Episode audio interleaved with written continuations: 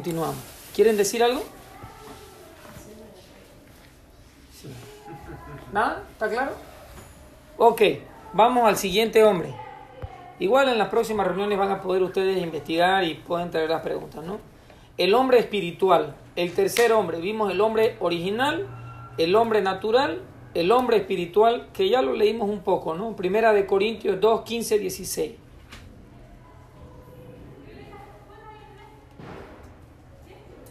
Entonces, cuando estamos delante de un hombre natural, nosotros sabemos que necesita un milagro de Dios, ¿no?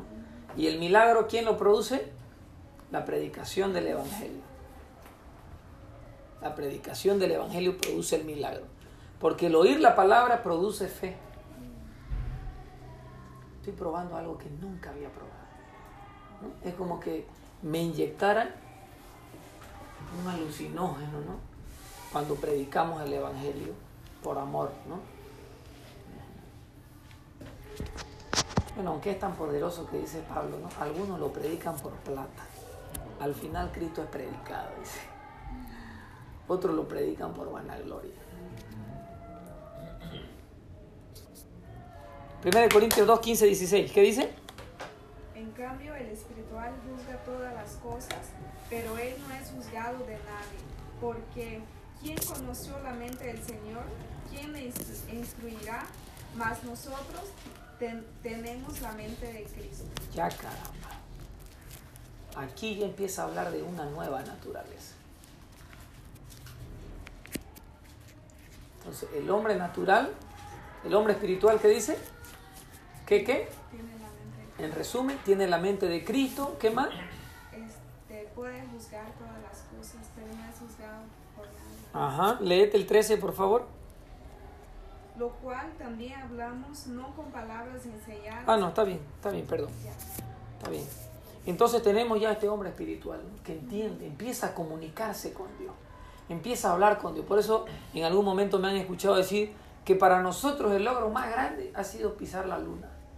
Pero en realidad el logro más grande de la humanidad ha sido volver a conectarse con su creador.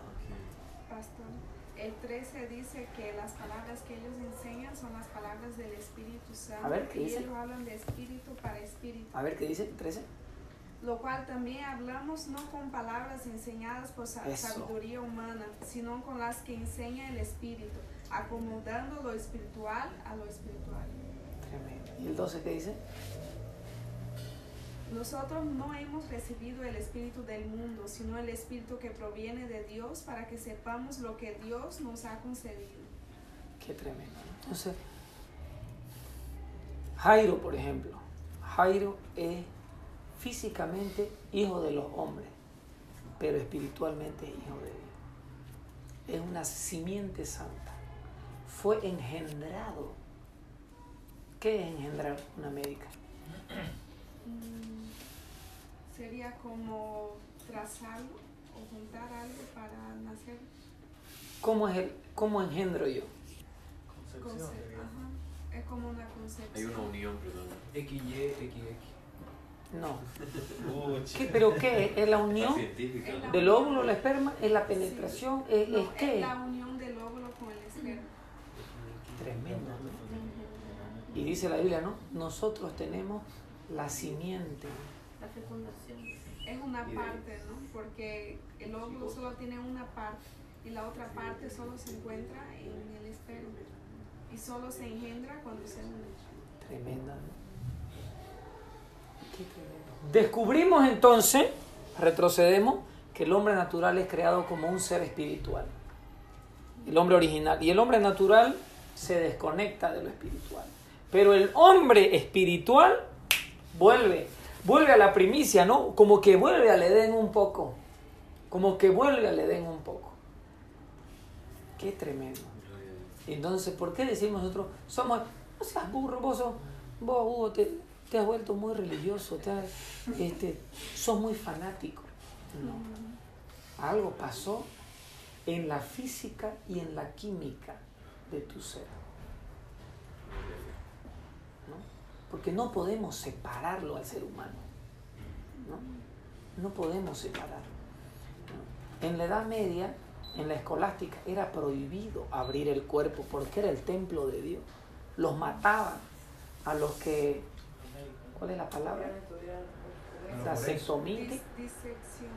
los que hacían una disección y buscaban el espíritu, el alma adentro, que sea palpable. No, los primeros médicos. ¿no?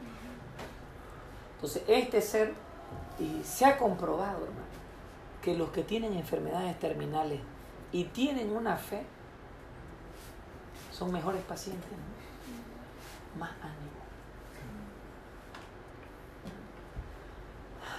El aliento de vida, cuando se va el alma y el espíritu. ¿Quién le dio esa energía a esos primeros pálpitos del corazón? Al protón, al neutrón, al electrón. ¿Quién le dio esa energía? Es tremendo. Oiga, Siri, ¿sabe que un dato curioso que estaba escuchando el otro día? Dice que hicieron un experimento una persona que estaba a punto de morir. La pusieron en una, en una cama que medía el peso, que era como una balanza. Sí, lo vi. eso. Y al momento de morir baja 23 gramos. O sea, el momento que muere deja de pesar, resta 23 gramos. Ajá. Como Ah, si haya estado inflado, ¿no? Se desprende algo de él. Tremendo, ¿no? Sí, he escuchado 23 sobre eso. He escuchado sobre eso. Han- ¿Han tocado un muerto ustedes? Bueno, pero. Oye, yo he tocado y he visto un muerto, oye. He visto cuando toqué a mi padre, hielo. Sí. Yo lo he visto. Y de ahí cuando fuimos a atender a una hermana, ¿no? Que se despidió del Señor. Y ahí nomás. Cambia hasta su color. Tremendo, tremendo. El hombre carnal, primera de Corintios 3 del 1 al 4 y con esto terminamos la introducción. Primera de Corintios 3 del 1 al 4.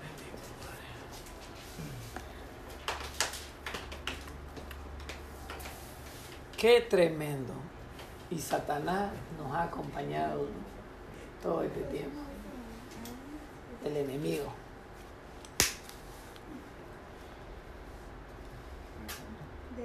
Qué tremendo eso, ¿no? Que Dios también nos dio algo. Y pondré enemistad entre Satanás y su descendencia y nosotros. Ya. Primera de Corintios 3 del 1 al 4. El hombre carnal. Cuando estuve con ustedes no pude hablarles como lo haría con personas espirituales. Tuve que hablarles como si pertenecieran a este mundo o como si fueran niños en Cristo. Tuve que alimentarlos con leche, no con alimentos sólidos, porque no estaban preparados para algo más sustancioso. Y aún no están preparados, porque todavía están bajo el control de su naturaleza pecaminosa tienen celos unos de otros y se pelean entre sí. ¿Acaso eso no demuestra que los controla su naturaleza pecaminosa? ¿No viven como la gente del mundo? Cuando uno de ustedes dice, yo soy seguidor de Pablo y otro dice, yo sigo a Apolos, ¿no actúan igual que la gente del mundo? ¿Ya está el 5? ¿Hasta el 4? Cuatro, ¿no? Está bien. Muy bien. ¿Acaso no está hablando de nuestra congregación este? ¿No está hablando de nosotros? Ahí están las frases. Ah, ¿No está hablando- Ah, ¿No está hablando del campeonato? del campamento. Del campeonato de fútbol, ¿no tal? Ah, Qué tremendo, ¿no? Entonces descubrimos aquí lo que hablábamos, ¿no? El hombre que sabe de Dios, que de repente ha recibido una administración. Y la Biblia lo llama el hombre carnal. El que conoce de Dios va a una iglesia y de repente hay algunas prácticas. Hay una línea que dice, nunca nació de nuevo. Y hay otra que dice que depende de su voluntad. Tanto la salvación, la sanidad y el bautismo del Espíritu Santo deben cuidarse. Deben sostenerse. Esa es la otra línea. La vamos a ver también más adelante. Entonces, ese es el hombre carnal con, la, con el que batallamos. Entonces, nosotros también luchamos, tenemos que luchar. Pablo, Jesús dijo en, en Apocalipsis, dijo que este es el hombre tibio. El hombre tibio. Si nosotros nos tendríamos que catalogar entre fríos, tibios o calientes, todo un reto, ¿no?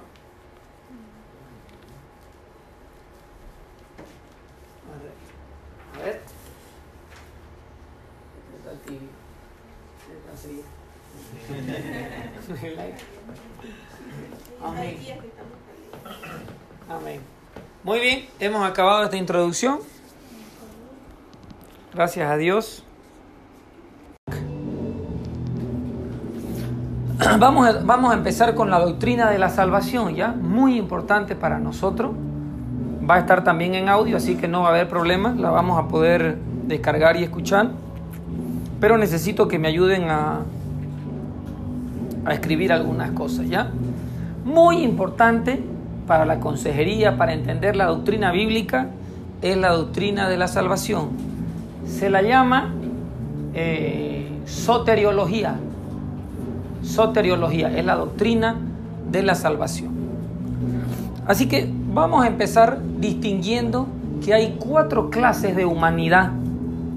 Cuatro clases de humanidad. ¿ya? La primera clase, necesito que me ayuden con, con Biblia, para que me sea más fácil. ¿Tenés en el teléfono? No, no, no. Ya. Génesis, el hombre original. Génesis, capítulo 1, verso 27. 1.27, ¿no? Ajá, 1.27. Y Dios creó al ser humano a su imagen, lo creó a imagen de Dios, hombre y mujer lo creó. Una vez más. Y Dios creó al ser humano a su imagen, lo creó a imagen de Dios, hombre y mujer lo creó. Capítulo 2, por favor, verso 1. Así quedaron terminados los cielos y la tierra y todo lo que hay en ellos. Siga, siga, siga. Ajá. Al llegar al séptimo día Dios descansó porque había terminado la obra que había emprendido. Dios bendijo al séptimo día y lo santificó porque en ese día descansó de toda su obra creadora. Esta es la historia de la creación de los cielos y la tierra. Continúe. Cuando Dios, cuando Dios el Señor hizo la tierra y los cielos, aún no había ningún arbusto del campo sobre la tierra, ni había brotado la hierba, porque Dios el Señor todavía no había hecho llover sobre la tierra, ni existía el hombre para que la cultivara. No obstante, salía de la tierra un manantial que regaba toda la superficie del suelo, y Dios el Señor formó al hombre del polvo de la tierra y sopló en su nariz aliento de vida y el hombre se convirtió en un ser viviente. Dios el Señor plantó un jardín al oriente del Edén y allí puso al hombre que había formado. Dios el Señor hizo que creciere toda clase de árboles hermosos, los cuales daban fruto bueno y apetecible. En medio del jardín hizo crecer el árbol de la vida y también el árbol del conocimiento del bien y del mal. Del Edén nacía un río que regaba el jardín y que desde allí se dividía en cuatro ríos menores. El primero se llamaba Pisón y recorría toda la región de, Jabal, de donde había oro. El oro de esa región era fino y también había allí resina muy buena y piedra de ónice. El segundo se llamaba Gijón, que recorría toda la región de, de Cus. El tercero se llamaba Tigris, que corría al este de Asiria. El cuarto era Euf- Éufrates. Dios el Señor tomó al hombre y lo puso en el jardín del Edén para que lo cultivara y lo cuidara. Y le dio este mandato. Puedes comer de todos los árboles del jardín, pero del árbol del conocimiento del bien y del mal no deberás comer. El día que, él, que de él comas, ciertamente morirás. Luego Dios el Señor dijo, no es bueno que el hombre esté solo, voy a hacerle una ayuda adecuada. Entonces Dios el Señor formó de la tierra toda ave del cielo y todo animal del campo y se los llevó al hombre para ver qué nombre les pondría. El hombre les puso nombre a todos los seres vivos y con ese nombre se les conoce. Así el hombre fue poniéndoles nombre a, todos los animales domésticos y a todas las aves del cielo y a todos los animales del campo. Sin embargo, no se encontró entre ellos la ayuda adecuada para el hombre. Entonces Dios el Señor hizo que el hombre cayera en un sueño profundo y mientras éste dormía le sacó una costilla y le cerró la herida. De la costilla que le había quitado al hombre, Dios el Señor hizo una mujer y se le presentó al hombre, el cual exclamó, esta sí es hueso de mi hueso y carne de mi carne, se llamará mujer, porque del hombre fue sacada. ¿Sigo? Queda un versículo, creo, ¿no? Ah, sí, sí. Por eso el hombre deja a su padre y a su madre y se une a su mujer, y los dos se funden en un solo ser. En este tiempo el hombre y la mujer estaban desnudos, pero ninguno de los dos sentía vergüenza. Muy bien. Entonces, es muy, es muy importante este, recordar el modelo original. Características del hombre original en hombre como varón y hembra, varón y mujer, en Génesis capítulo 1 y capítulo 2. ¿Cuáles son las características principales de estos dos? A ver. Ajá, hechos a la imagen de Dios, imagen y semejanza. Ajá. Ok, entonces en el capítulo 1 y capítulo 2 el ser humano andaba desnudo. ¿Le faltaba inteligencia? ¿Por qué estaban desnudos? Parece que había una... Ajá, no conocían el pecado. Muy importante, porque una de las primeras manifestaciones del pecado, porque la primera manifestación del pecado es dudar de Dios. Dios me esconde algo. Es dudar de Dios. Dios no es tan bueno como parece. Ahora físicamente la manifestación del pecado rápidamente se abrieron los ojos.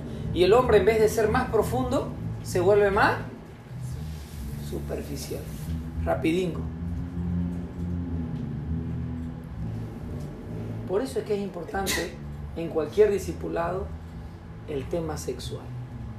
Porque es el tema que hace que nos escondamos de Dios. ¿Por qué no venís a la iglesia? Ya sabés que hay un tema ahí. Nuestra sexualidad hace que nos escondamos de Dios. ¿Ya? Pero el hombre original estaba desnudo. ¿Qué más sabemos del hombre original?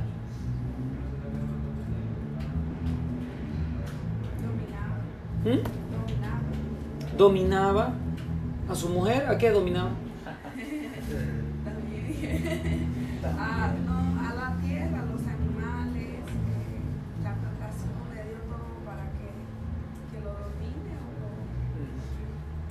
El en la mujer.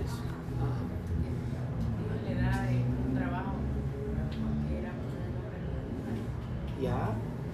¿Qué otro trabajo tenía? Labrar la tierra. Te he dado árboles que dan fruto y frutos que tienen semilla.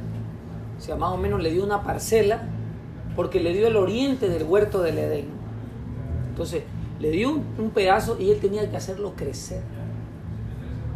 Yo tenía un borrachito en mi barrio que decía, la maldición de Dios fue el trabajo, decía.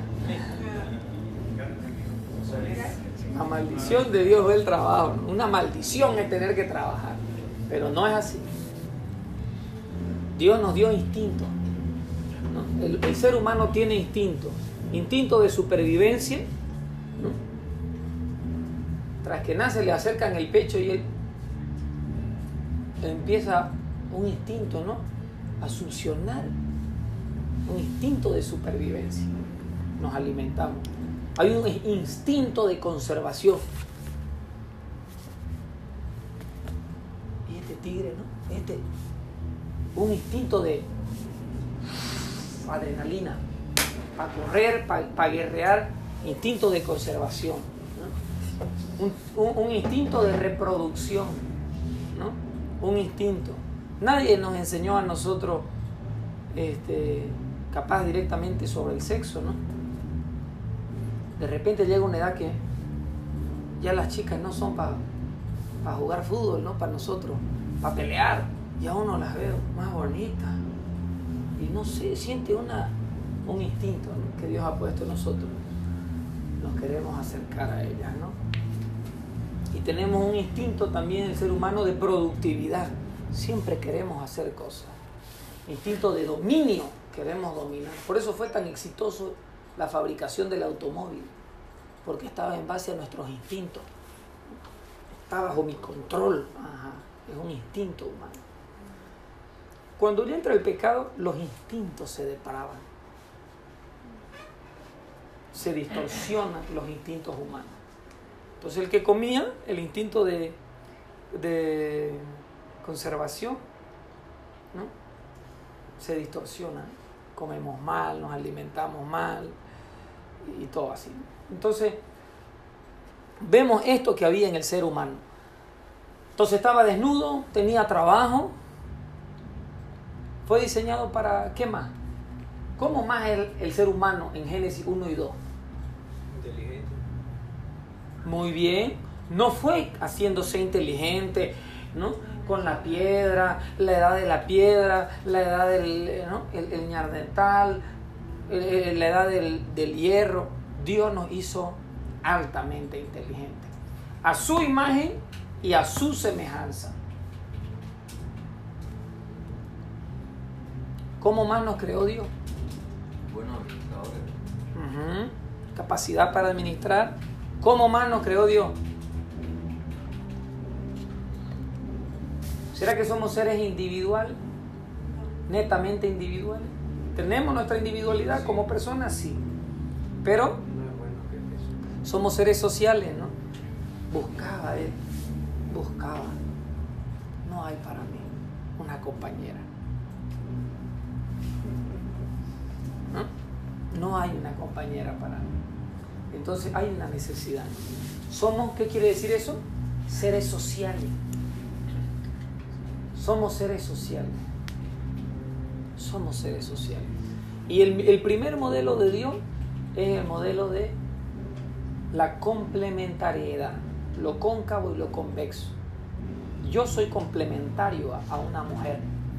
Físicamente mi diseño es complementario. Los opuestos se complementan. Entonces, no hay otra forma. Ahora, a causa del pecado, algunos tienen que hacerse eunucos. ¿no? Es decir, yo llegué este, transexual a la iglesia, o yo llegué con una lucha homosexual a la iglesia, simplemente decido no casarme con nadie. Entonces, no debo juzgar en base a Génesis 1 y 2 porque ya no estamos en esa realidad. Ya no estamos en esa realidad. Ahora estamos en Génesis 3. Algo que me llama la atención. En Génesis, en Génesis, en Génesis 1, este, vemos que Dios le da toda la información al varón y el varón tiene que transmitírsela a la mujer. Fue creado primero, aunque la humanidad estaba dentro de ese ser humano, ¿no? Estaba el hombre y mujer dentro de él. Y me llama la atención también que en este primer hombre Dios le dice, y dejará el hombre a su padre y a su madre y se unirá a su mujer. O ese principio necesitamos entender, ¿no? Lo original y ver qué principio, no el modelo necesariamente, no, no la copia exacta, funciona en Génesis 3, cuando el hombre cae. Entonces hemos hablado un poquito del hombre original y ahora vamos a hablar del segundo hombre, el hombre natural. El hombre natural. ¿Quién me ayuda con Génesis 3?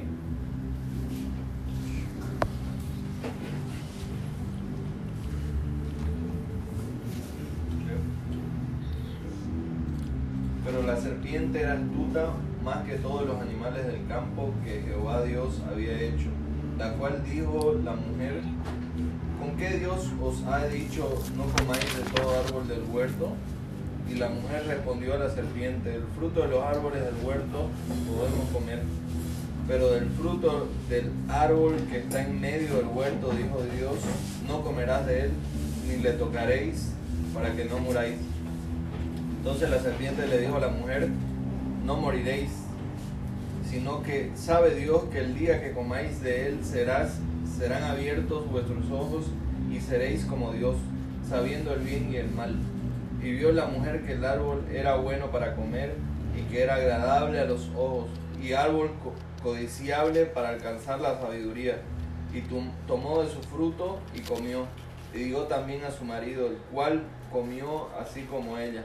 Entonces fueron abiertos los ojos de ambos y conocieron que estaban desnudos. Entonces cosieron hojas de higuera y se hicieron de- delantales. Y oyeron la voz de Jehová Dios que se paseaba en el huerto al aire del día. Y el hombre y su mujer se escondieron de la presencia de Jehová Dios entre los árboles del huerto. Mas Jehová Dios llamó al hombre y le dijo, ¿dónde estás tú? Y él respondió, oí tu voz en el huerto y tuve miedo porque estaba desnudo y me escondí. Y Dios le dijo, ¿quién te enseñó que estabas desnudo? ¿Has comido del árbol de, de que yo te mandé no comieses? Y el hombre respondió, la mujer que me diste por compañera me dio del árbol y yo comí. Entonces Jehová Dios dijo a la mujer, ¿qué es lo que has hecho? Y dijo la mujer, la serpiente me engañó y comí. Y Jehová Dios dijo a la serpiente, por cuanto esto hiciste, maldita serás entre, lo- entre todas las bestias y entre todos los animales del campo. Sobre tu pecho andarás y el polvo comerás todos los días de tu vida. Y pondré enemistad entre ti y la mujer, y entre tu simiente y la simiente suya.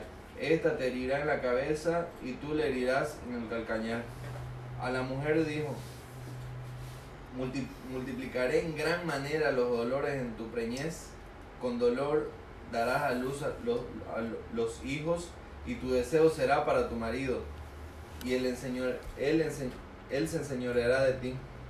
Y al hombre dijo, por cuanto obedeciste, no obe- obedeciste la voz de tu mujer y comiste del árbol de que te mandé diciendo, no comerás de él, maldita será la tierra por tu causa.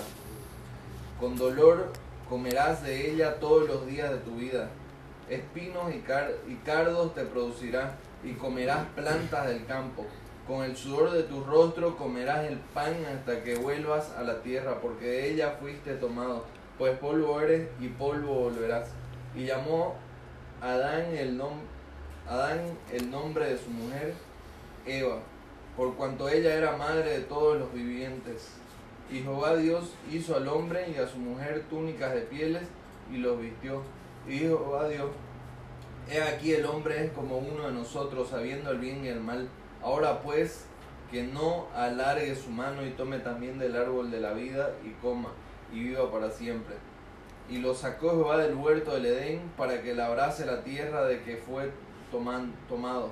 Hecho pues fuera al hombre y puso al oriente del huerto de Edén querubines y una espada encendida que se revolvía por todos, los- por todos lados para guardar el camino del árbol de la vida. Amén. Qué tremendo. ¿no? ¿Qué cosas cambiaron ahora para el hombre natural? El hombre natural. ¿Qué cosas cambiaron? Ya vimos la realidad más o menos de Génesis 1 y 2, ¿no?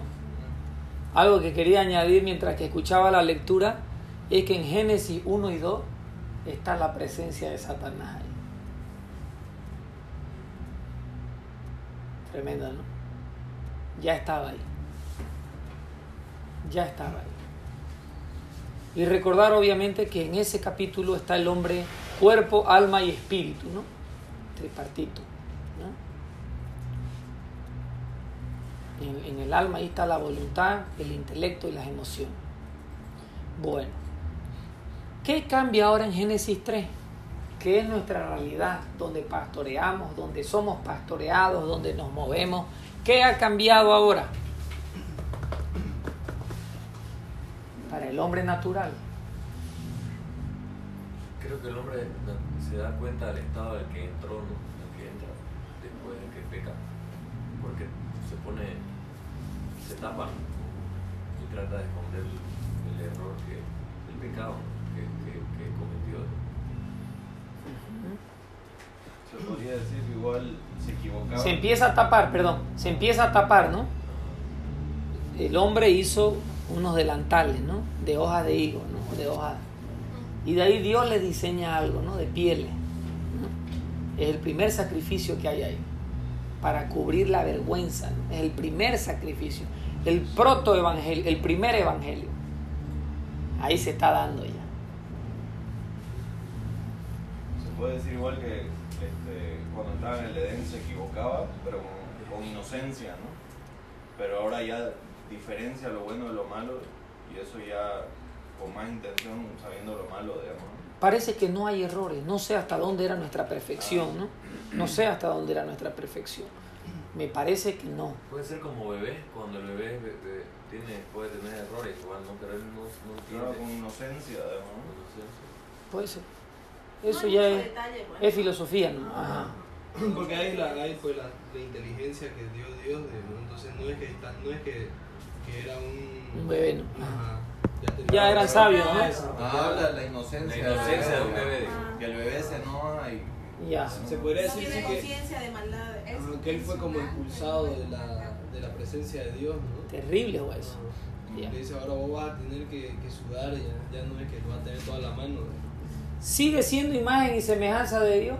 Sí, sí. No, ya no. Génesis 5. Ver. Dice, este es el libro de las generaciones de Adán, el día en que creó Dios al hombre, a, semejanza de Dios lo hizo, varón y hembra los creó y los bendijo y llamó al hombre de ellos, al nombre de ellos Adán, el día en, que fueron creados. Y vivió Adán ci- 130 años y engendró un hijo a su semejanza conforme a su imagen. Y llamó de nombre, su nombre Set. Ya, Y está, fueron- está bien. ¿Por qué ya no somos a imagen y semejanza de Dios? Porque ya hemos perdido esa gloria. ya. El primer hombre nos marcó. Ya no somos inocentes. ¿Qué hacen ustedes aquí con ropa? Si somos cristianos, deberíamos hacer nuestra comunidad nudista. que hubo esa interpretación, ¿no? Un error teológico por querer vivir en Génesis 1 y 2 no nos corresponde esa exigencia. Ya no. Vivimos en otra realidad. Ya nosotros no somos a imagen y semejanza de Dios. Ahora somos a imagen y semejanza de Adán, el hombre caído. Por eso es que nosotros solo tenemos la primicia de la salvación. Todavía no somos a imagen y semejanza plenamente de Cristo, sino que de gloria en gloria nos vamos transformando hasta que lleguemos a la plenitud del nuevo Adán. Entonces, por eso es que todavía, siendo cristianos, hombres de Dios, tenemos lucha. Quisiera morirme. No soporto esta situación. No me gusta mi cuerpo. Mi cuerpo se está enfermando. Mi cuerpo se está haciendo viejo. Luchamos con esas cosas, ¿no? Porque no tenemos la plenitud del reposo de Dios. Ahorita nuestro, nuestro, tenemos una primicia del reposo que es Cristo en mi vida. Pero va a llegar un momento donde este cuerpo va a tener que ser, ¿qué? Glorificado, ¿no? Restaurado, la plenitud. Tremendo. Tremendo. Aún mejor que el de Adán.